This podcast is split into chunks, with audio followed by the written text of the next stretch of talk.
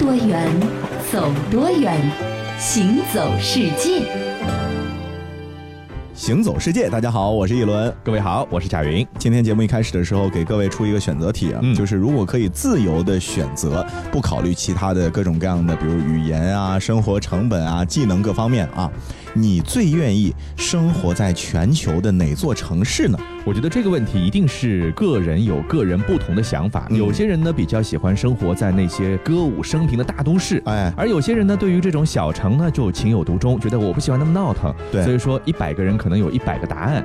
但是我觉得综合起来说呢，就是大家对好和不好呢有一个比较大陆的评价。对你比如说环境好啊，嗯呃，利于人的生活，利于人的健康啊，利于人的这个就业、工作等等。是啊，所以基于这些因素呢，大家向往或者愿意生活的城市呢，其实也是分区域的。嗯，美国有一个知名的人力资源顾问公司美世，每年呢都会对世界上的二百十五个大城市的基本生活条件啊进行一个排名。嗯主要呢是为了帮助政府和国际公司去确定派往海外的雇员的薪水和津贴的标准。嗯，你比如说去艰苦的地方，那肯定今天就要多一点。是那大致的结果呢是这样的：非洲和印度洋的四十一个城市当中啊，没有一个是能够排进全球前五十的。嗯，啊、与此同时呢，欧洲、大洋洲和北美洲的城市占据优势。那所以说，经济越发达的地方，可能大家在那里越喜欢生活。生活条件更好。对，其中呢，瑞士的苏黎世排名是最高的啊，紧随其后的也还是一座瑞士的城市日内瓦。接下来是加拿大的温哥华、奥地利的维也纳和新西兰的这个奥克兰。呃，亚洲排名最高的城市应该是日本的东京，嗯排在第三十三位。英国的伦敦呢是三十五位，美国的纽约呢是第四十位啊。就其实排进前五十的城市，都可以算得上是全世界非常好的城市了。嗯，嗯那么从二零零二年开始呢，这家公司单独按照环境给每个城市呢打了一个分。在这里呢，就不得不提一下英国的首都伦敦了。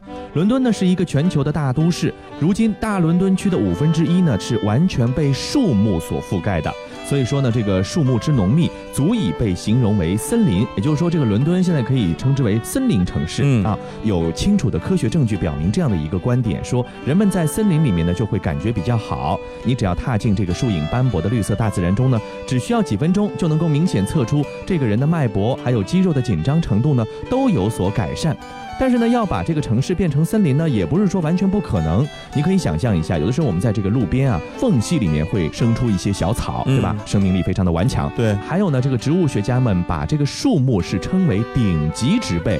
为什么叫顶级植被呢？只要当环境允许的情况之下，它们都可以随时的生长成一片森林。伦敦给了一个示范。这个如果你去过柬埔寨的吴哥窟，你就会发现，吴哥王朝毁灭了以后呢，原来那个地方的宫殿啊都长出大树来了。嗯而且呢，即便是有这个房子在的地方，它也可以顶破那个房子，成为森林。对，所以即便我们人类是向往这个原始森林的这种环境的，嗯那同时原始的森林对于我们的健康是有益处的，但是呢，城市是永远没有办法变成森林的，嗯因为一旦你如果想要把它培养成森林的话呢，结果会一发不可收拾啊！哦你这个家里墙要是裂了，有一根树种出来了，这实在是太可怕了。是，虽然说啊，城市代表的是人类文明的精华，嗯同时呢，也是经济增长的一个发动机，但是在另一个侧面啊，他们其实也像是一个一个的黑洞，嗯吞噬掉了比它自身大得多的整个地区的人力和物力。嗯嗯，比如说今天的这个城市呢，其实占到我们地球表面积的可能只有百分之二，很少。但是却要消耗掉全世界百分之七十五甚至以上的资源。就是大部分资源全部都汇集到城市去了。对，那比如说我们以伦敦为例啊，伦敦呢其实也就是一千五百平方公里，嗯但是却需要大概是两千万平方公里的范围用于物资的供应和废物的处理。你看看，两千万平方公里，好像没有一个国家能够达到这么大的国土面积。也就是说，它除了自给自足以外，还得靠进口。对啊，另外呢，伦敦啊能够容纳的英国的人口呢，其实也不多，只有百分之十二，嗯，但是却用去了相当于全英国的生产性的土地。是啊，全球有七百四十四个最大的城市所排放出来的二氧化碳的含量，超过了全世界所有森林加在一起的吸收能力的百分之十还多。嗯这就是为什么现在会觉觉得越来越暖和啊，就是因为森林的吸收和排放来不及，啊，就是没有办法及时的人的排放更加的厉害，森林的吸收呢更加的慢啊，嗯它是有一个相对固定的这样的一个速度，但人类的发展速度却是特别特别的快。嗯呃，这个就好比说《红楼梦》里面的这个双面镜，正面呢你看到的好像是天堂很美的景象，但是你只要放到反面就是妖魔鬼怪了。呃，不过有些城市呢并不像伦敦那么的极端啊，一边呢是好的，一边是坏的。它过去呢曾经可能是一片废墟，在这个浴火重生之后呢，哎，这个美啊令人窒息。我的名字叫华沙，是波兰的首都。我们波兰这个国家在几百年的历史当中是夹在几个大国之间，在战火中也是被多次的分割。在二战的时候，甚至有些地方都被夷为了平地。但是现在的波兰已经是世界上最著名的旅游国家之一了。如果用浴火重生来形容我，或许再合适不过了。作为波兰的首都，我当然有我的骄傲。联合国教科文组织一向都是拒绝重建的东西的，但是在一九八零年却破例的把战后重建的我列入了世界遗产名录。我想，这也许是他们对我受到伤害的一种补偿和铭记吧。当然，目前我还保留着一片小废墟，那是二战后没有能够重新修建的地方，这是我过去的伤疤，它就位于繁华都市的正对面。不过没关系，如果你来，我不会给你阴郁和忧伤，你看见的只有阳光明媚。我的名字叫德里，就是在印度的那个城市。不好意思，人们把我叫做世界上最脏的城市。从我的天空到地下，我都从头到脚完全被污染了。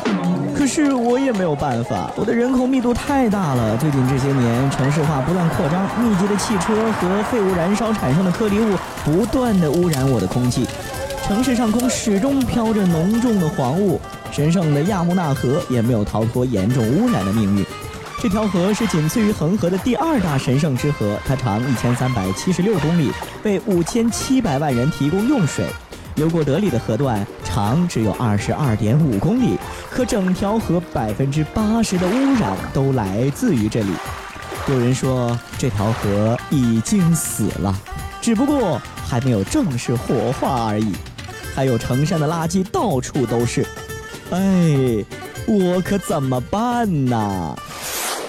所以说我们在保持一个城市的环境卫生的时候，有一个最基本的设施就是垃圾桶，嗯对吧？然后呢，有垃圾的处理的中心嗯啊、焚烧厂、填埋场。但是有一些垃圾呀、就是说我们在以前的时候好像没有那么大的一个能力去处理。嗯你比如说我们现在去坐飞机吧，嗯我们的这个人类的排泄物，对对你上个厕所，哎，都会觉得很司空见惯啊，嗯对吧？而且呢，现在飞机上的厕所一般都是香喷喷的，嗯环境卫生搞得很好。可你有没有想过啊，在以前啊，坐飞机上厕所是一件非常奇怪的事情，也是一件非常不容易的事情。嗯因为呢，飞行员啊，包括乘客使用的是什么呢？是马桶、便桶，直接撒在这个便桶里头，啊就是相当于你这个飞机上有好多的痰盂。对，没错。对，然后你就痰盂好了之后呢，你就一个一个桶积着，啊积到一定程度了怎么办呢？只能往下面倒了 啊，好不然的话就扑出来了啊。好在那个时候呢，这个坐飞机的人比较少，嗯飞机呢也比较小，所以说呢，这个便桶呢，哎，多几个也就多几个了。是在二战的时候呢，还有这样的一个真实的事件啊，这个飞行员呢，把这个盛满小便的瓶子呢，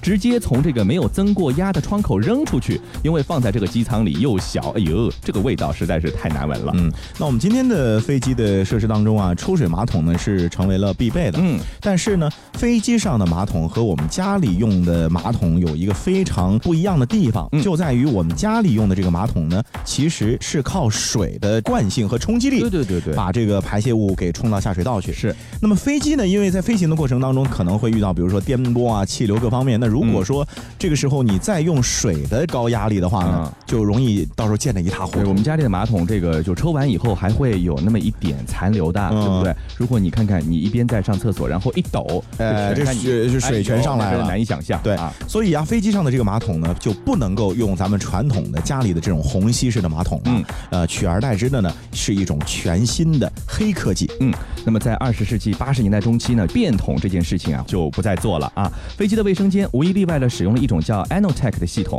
这是一种蓝色的脱臭液体。这种液体呢有一个神奇的功能，可以将污物呢排入飞机上的一个存储罐，在电动泵的驱动下呢，每次冲洗的时候流出的这个新鲜的干净的水呢，就形成了一个水的漩涡，可以把这个污物给冲走。那么和刚才提到的桶时代或者开窗时代相比呢，哎，可以说是进步了一大步了，对吧？那么又卫生又干净，但是呢，还存在这个明显的缺陷。那以这个飞机来说啊，你每次飞行都得装上数百加仑的这个蓝色液体，这必然就会增加重量，那么就会增加油耗。搭载了这么多的液体，乘客的数量肯定减少了呀，那非常的不划算。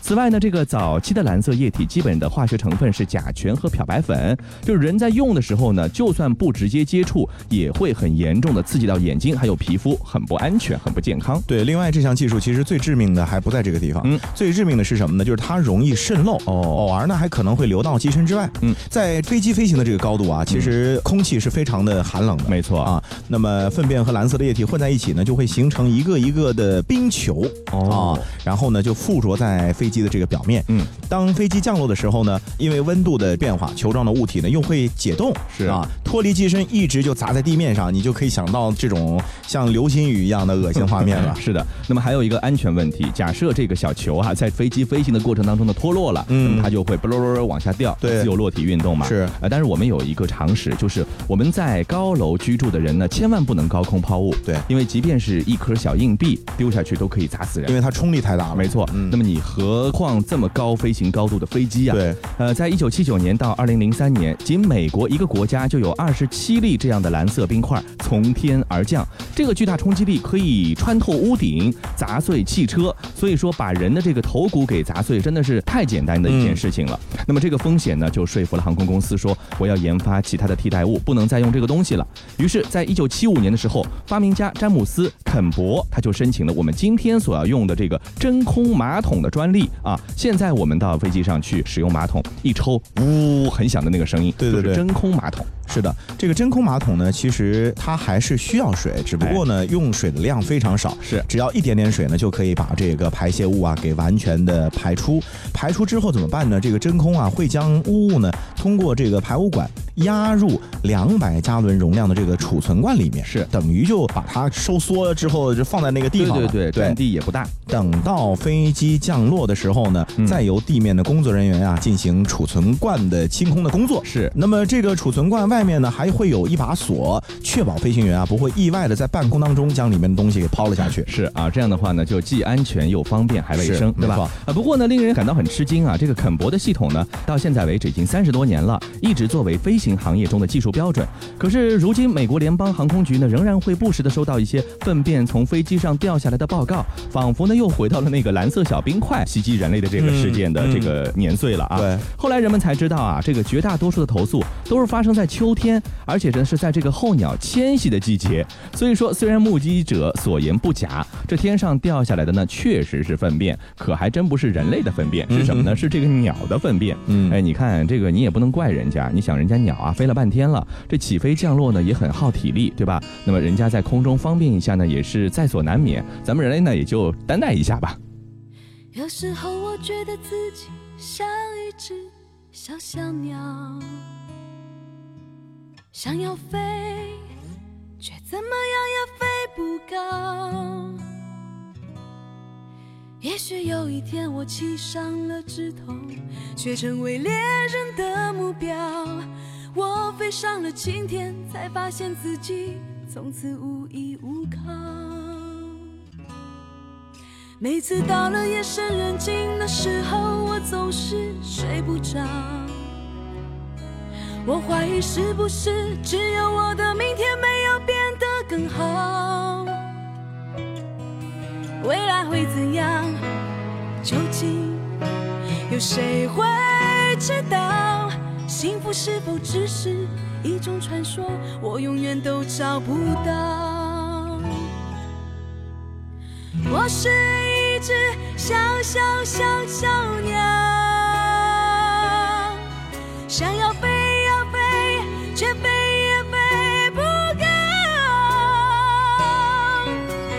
寻寻觅觅，寻寻觅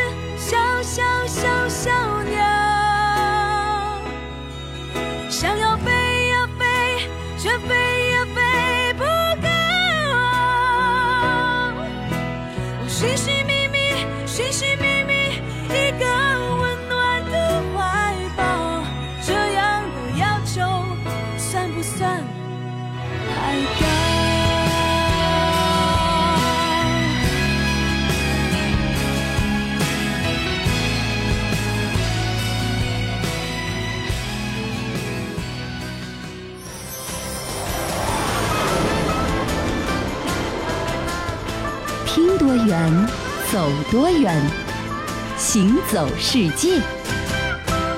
欢迎继续回到《行走世界》，大家好，我是一轮。各位好，我是贾云。都说啊，人呢是吃五谷杂粮的，有进呢就一定有出，没错所以这个排泄物呢，其实和咱们人类的关系呢，就是你绝对离不开，想躲也躲不掉，没错是吧？这个东西呢，其实曾经有一个艺术家，嗯特别有意思，他呢用生物学的办法，嗯模拟出了具体的食物变成排泄物的整个过程。哦但是它不经人体，而是经过一个它特制的仪器。哦，想要告诉你的是什么呢？就是这个东西吧，虽然说看着脏，但其实呢，它是来自于食物的食物，啊同时呢又能够循环的被再利用。哎利用在什么地方呢？嗯人肯定是对它没用，没错可是植物就很有用处。没错，这个我们施肥种庄稼呢，这个东西是个好东西，嗯但是呢，又因为它污秽不堪啊，味道又难闻，令人呢是唯恐避之不及。呃，这江南人啊和这粪土的关系也是其实挺有意思的。早在上世纪的三十年代，那个时候的很多水乡小镇呢就已经开设了公共厕所了。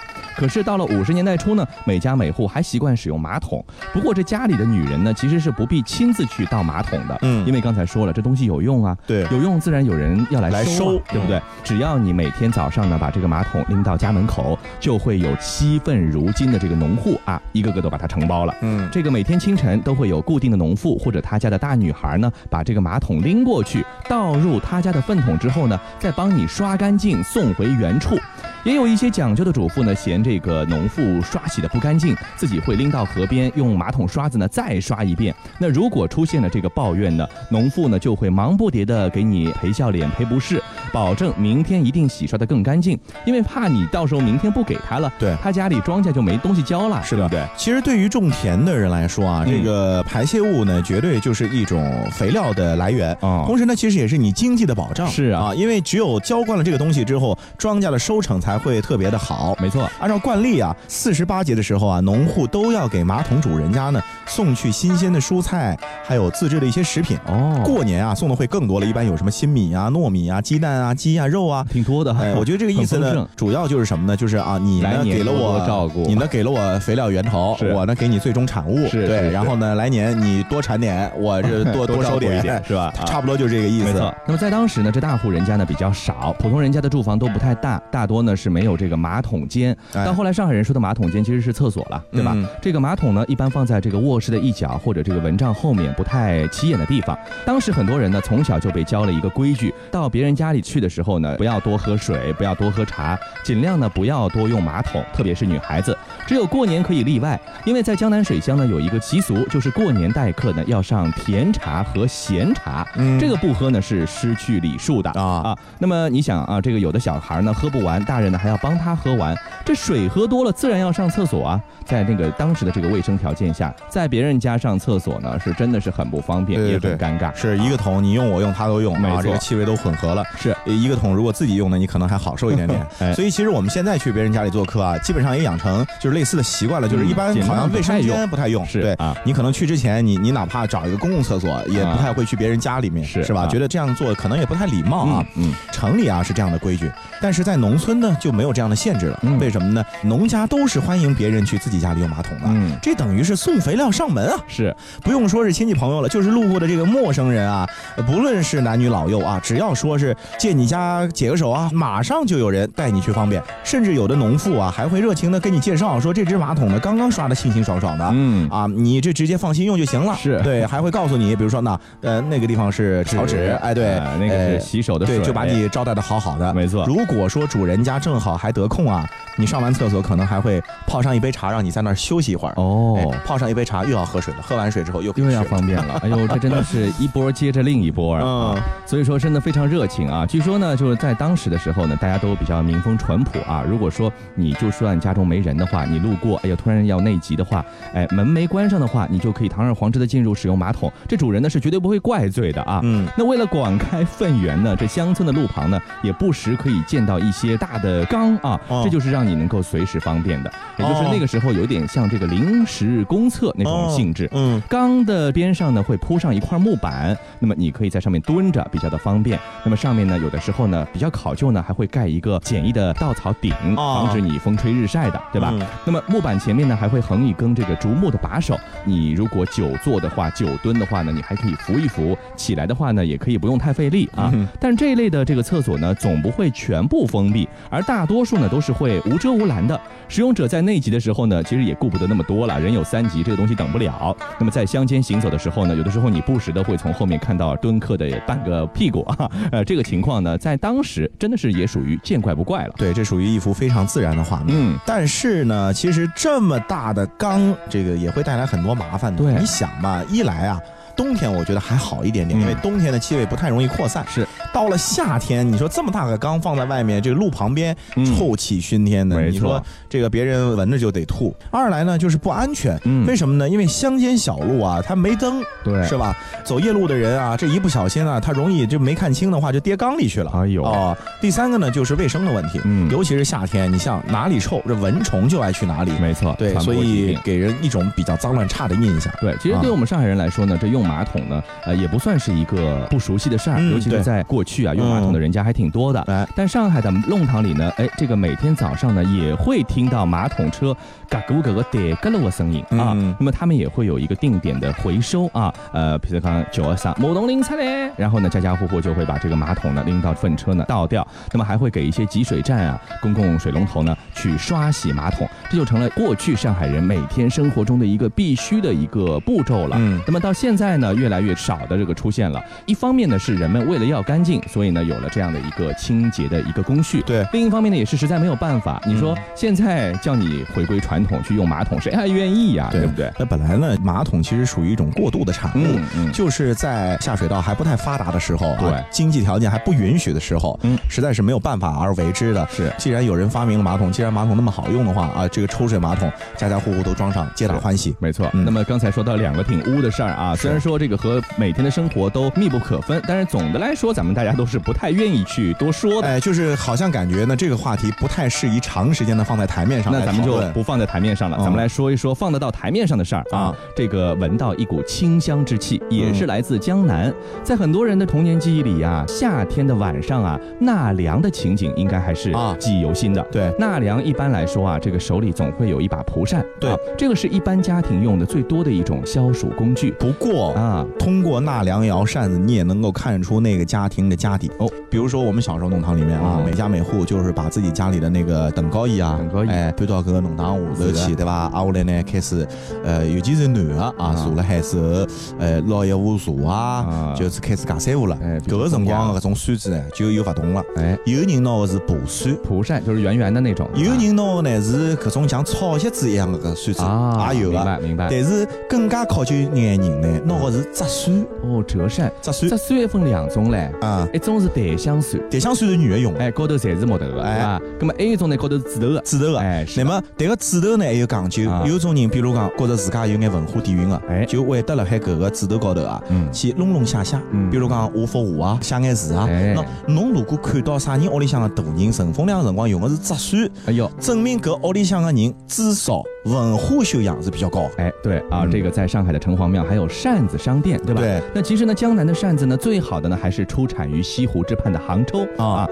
在历史上，杭州的扇子有两个鼎盛的时期，一个呢就是南宋的初年，当时呢宋氏南渡之后呢，北方的能工巧匠是聚集在杭州，他们带来的制扇技术和本地工匠的技艺呢相融合，就让这个杭州的扇子呢，它的品种和样式呢大大增加。那么当时呢，因为首都在杭州嘛，所以说扇子最重要的一个用途和去向就是皇室宫廷的贡品使用，啊对吧？对。那么所以呢，制作精良，用料考究，杭州的扇子呢，从那个时候就开始成为了中国扇子的一个代表了。对，那后来到了元代啊，这个杭扇的扇面呢也出现了大量的绘画和题词。嗯，明代的时候啊，杭扇是将折扇工艺是继续发扬光大。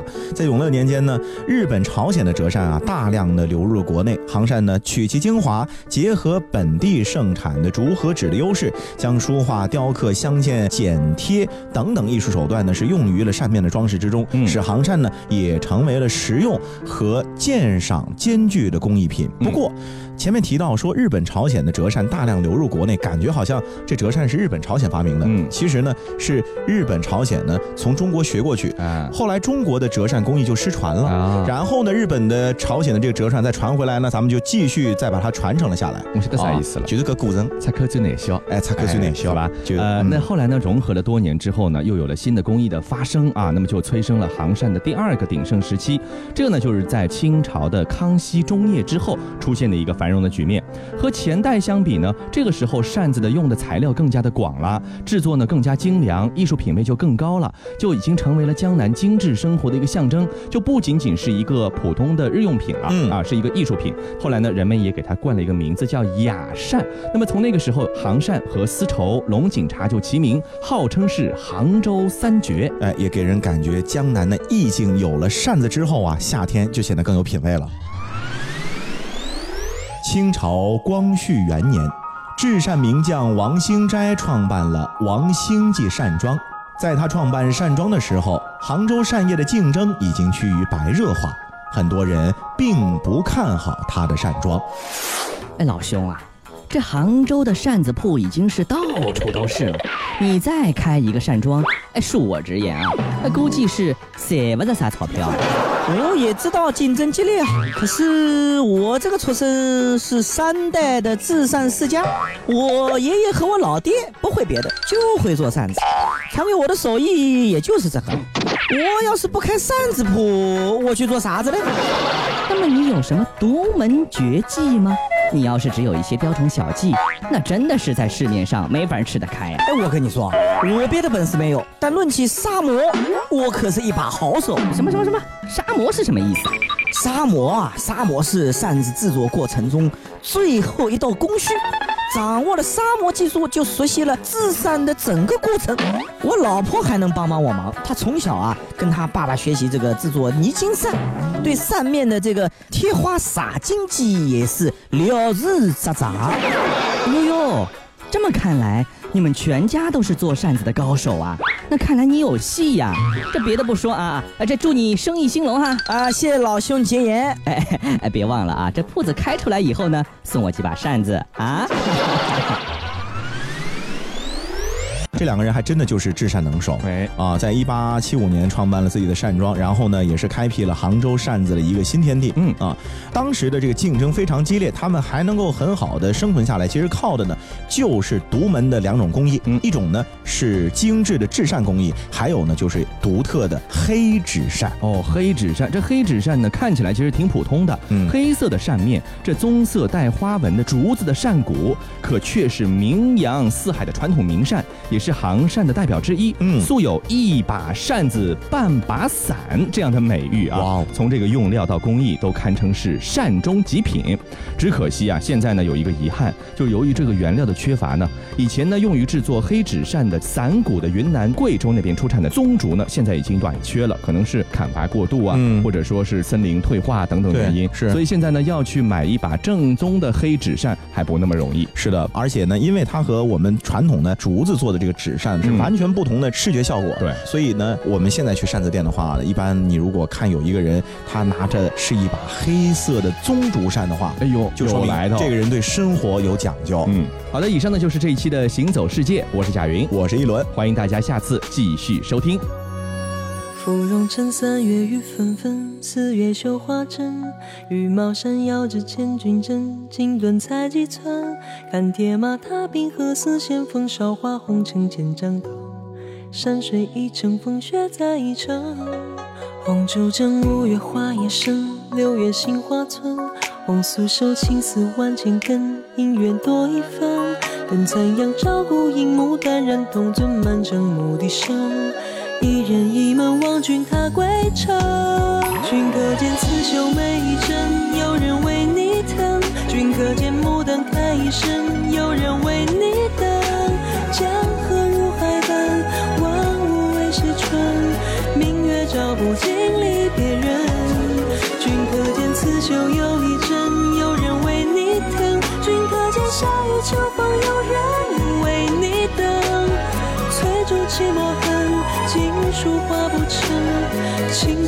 谁修不尽鸳鸯枕。